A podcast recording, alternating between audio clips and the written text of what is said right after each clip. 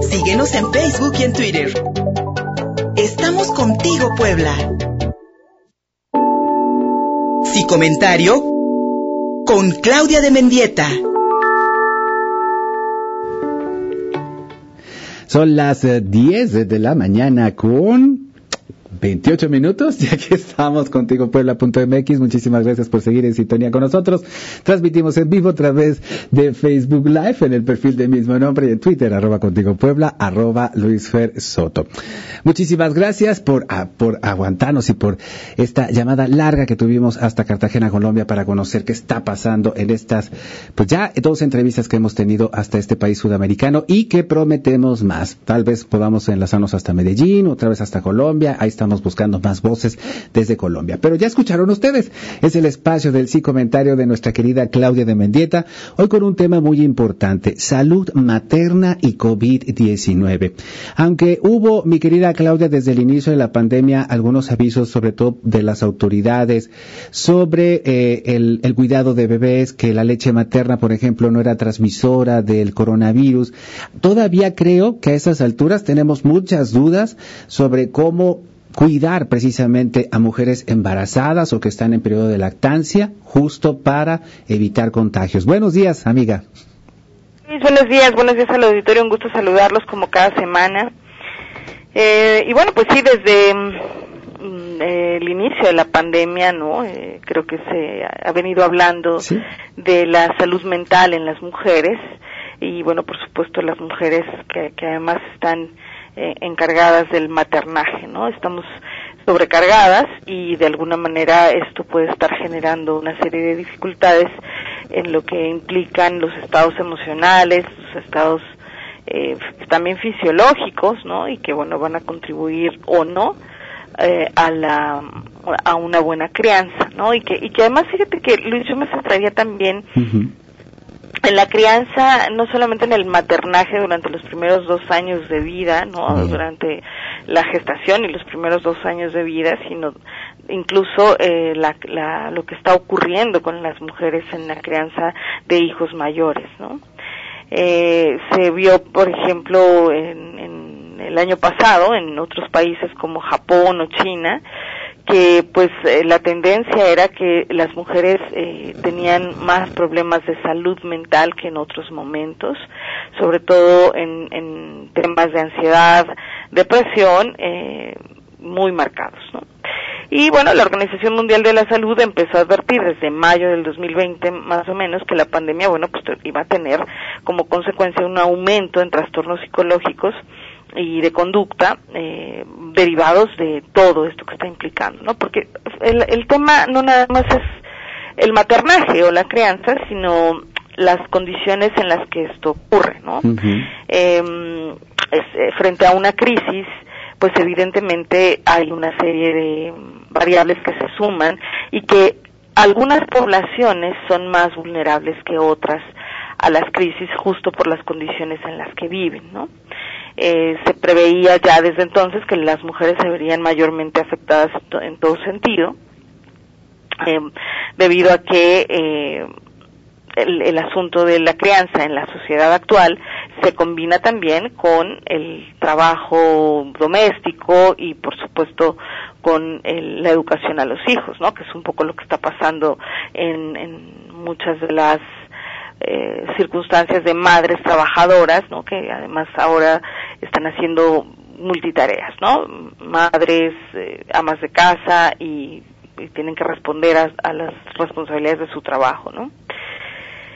Ah, en, en, muchos otros casos, algunas mujeres han tenido que reducir sus jornadas laborales, eh, lo cual así, bueno, va a tener además un incremento, un, pues va, va a haber un impacto en el en una merma económica o del trabajo remunerado y, eh, y un aumento en el, en el tiempo de dedicación a las labores domésticas y de cuidado de los hijos, ¿no? Y entonces eso puede estar eh, trayendo consigo, pues, un monto mayor de ansiedad y factores, eh, pues, que van a contribuir a, a, el poder desarrollar un cuadro clínico de depresión, ¿no?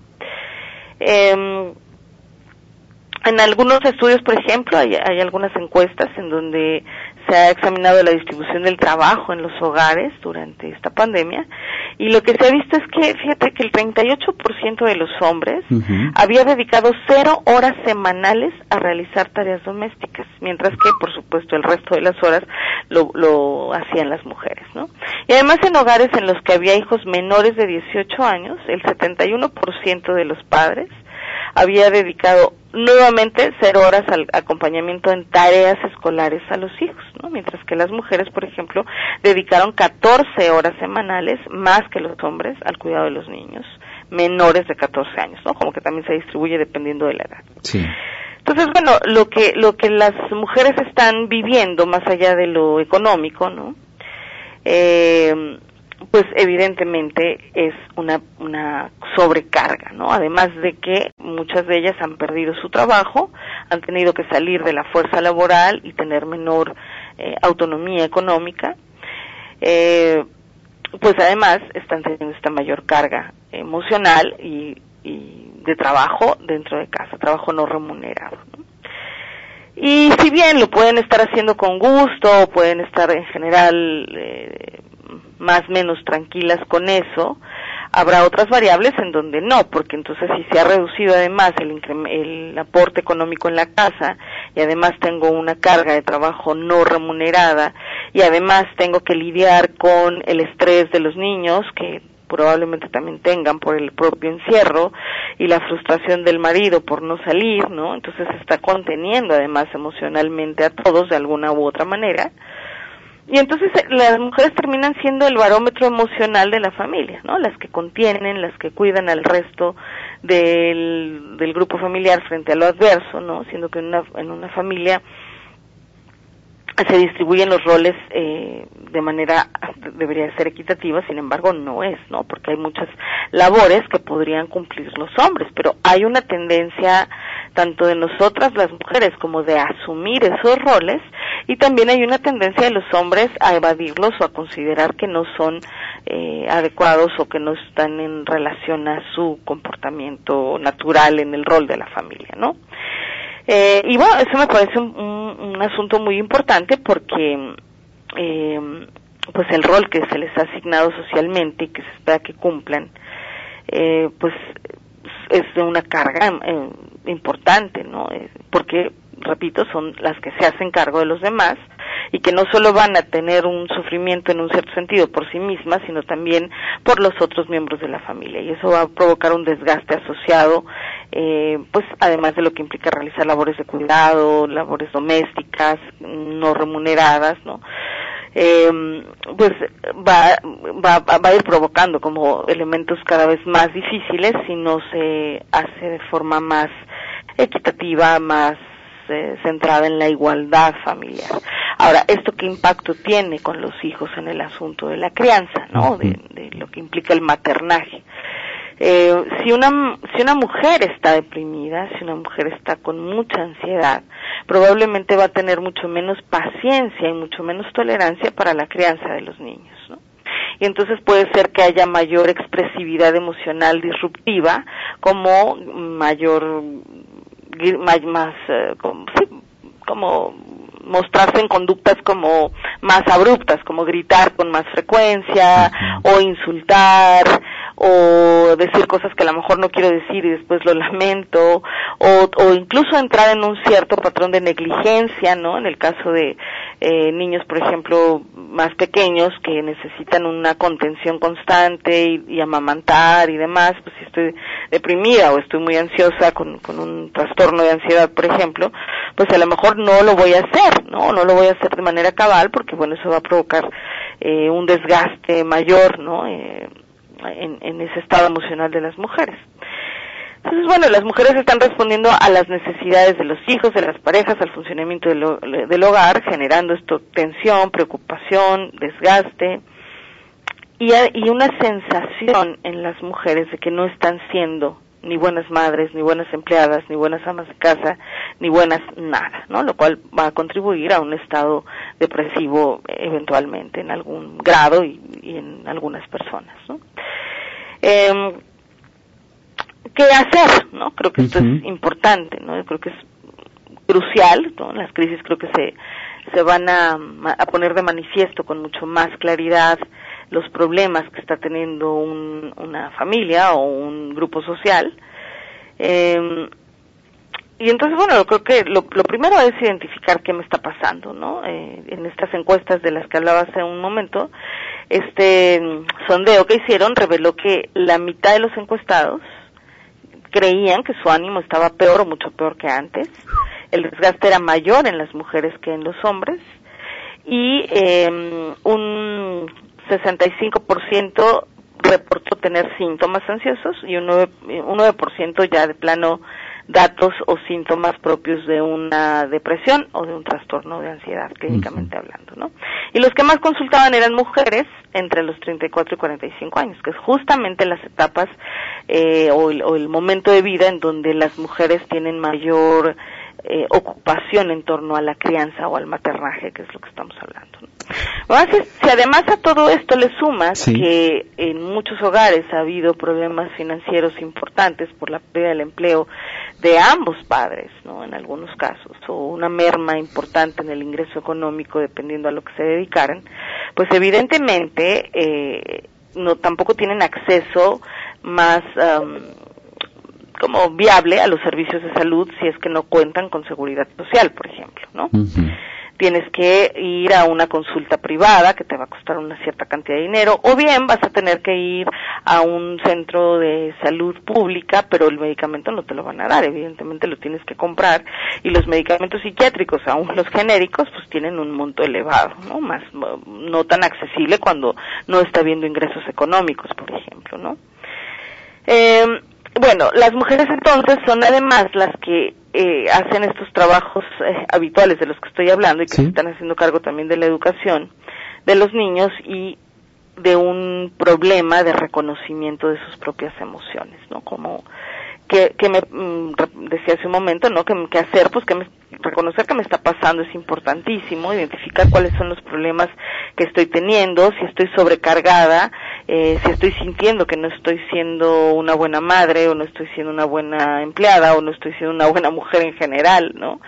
Eh, preguntarnos si nos estamos sobreexigiendo, cómo podemos hacerlo mejor, ¿no? Creo que en nosotras está también eh, reeducar al sistema familiar, ¿no? Todos tenemos que colaborar, no es obligación únicamente de la madre eh, que la casa funcione, ¿no? Eh, que, que esté limpio, que esté ordenado, es un eh, que haya um, articulación entre las actividades que hay que hacer, como la cocinada, el asunto de las labores académicas de los hijos y la supervisión de estos. La limpieza. Se, se, tiene que tiene que haber un equilibrio uh -huh. y las mujeres a veces permitimos porque asumimos este rol de manera automática, como que nos toca esta carga y lo asumimos sin cuestionarlo y, y yo creo que eh, me parece importante y con eso quisiera terminarlo es que sí. creo que las mujeres tenemos que preguntarnos también cómo le estamos haciendo y de qué manera estamos contribuyendo a que los otros se recarguen de esa manera tan absoluta claro. en nosotras y cómo esto está teniendo un impacto importante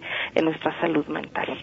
Eh, es contundente los datos que nos das, mi querida Claudia de Bendieta, el desgaste que sufren mamás en, en comparación con los papás en este año de pandemia donde pues han tenido que suplir las las funciones de las escuelas, han tenido que suplir las funciones de los hospitales, han tenido que suplir las funciones de los centros de recreo, han tenido que suplir incluso las labores eh, la, las, labores este eh, la, la, la, labor pues económica para poder llevar eh, sustento a, a, a, la, familia.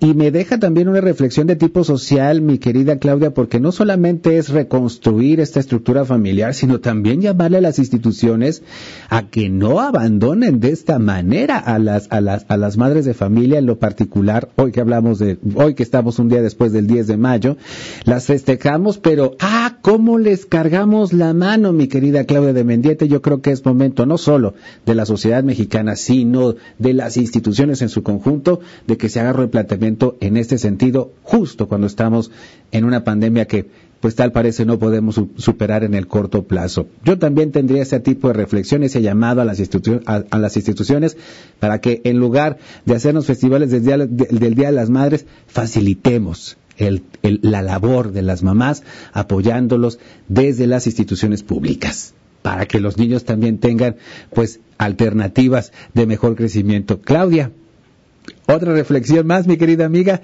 Yo creo que pues saludar a las, a las, a las mamás y también, como tú dices, llamarles a esta reflexión de que no toda la carga es para ellas. Sin duda alguna. distribuir las actividades, ¿no? Y bueno, algo, algo que, que no acoté durante toda la conversación es que además hay circunstancias de mujeres madres también muy complejas en situaciones adversas como por ejemplo mujeres migrantes, eh, mujeres, mujeres que han tenido que desplazarse como en Colombia por ejemplo que hay tantas zonas de desplazamiento por factores políticos y bueno que son otras condiciones todavía más adversas.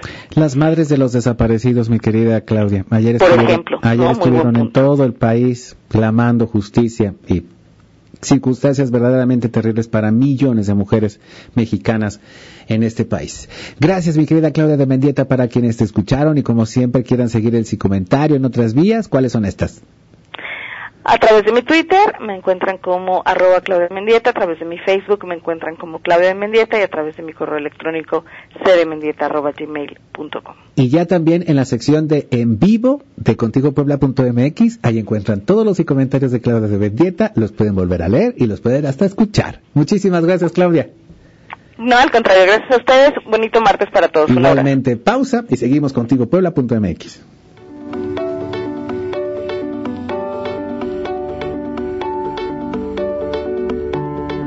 Envíanos un WhatsApp al 22 13 60 14 18. Estamos contigo, Puebla.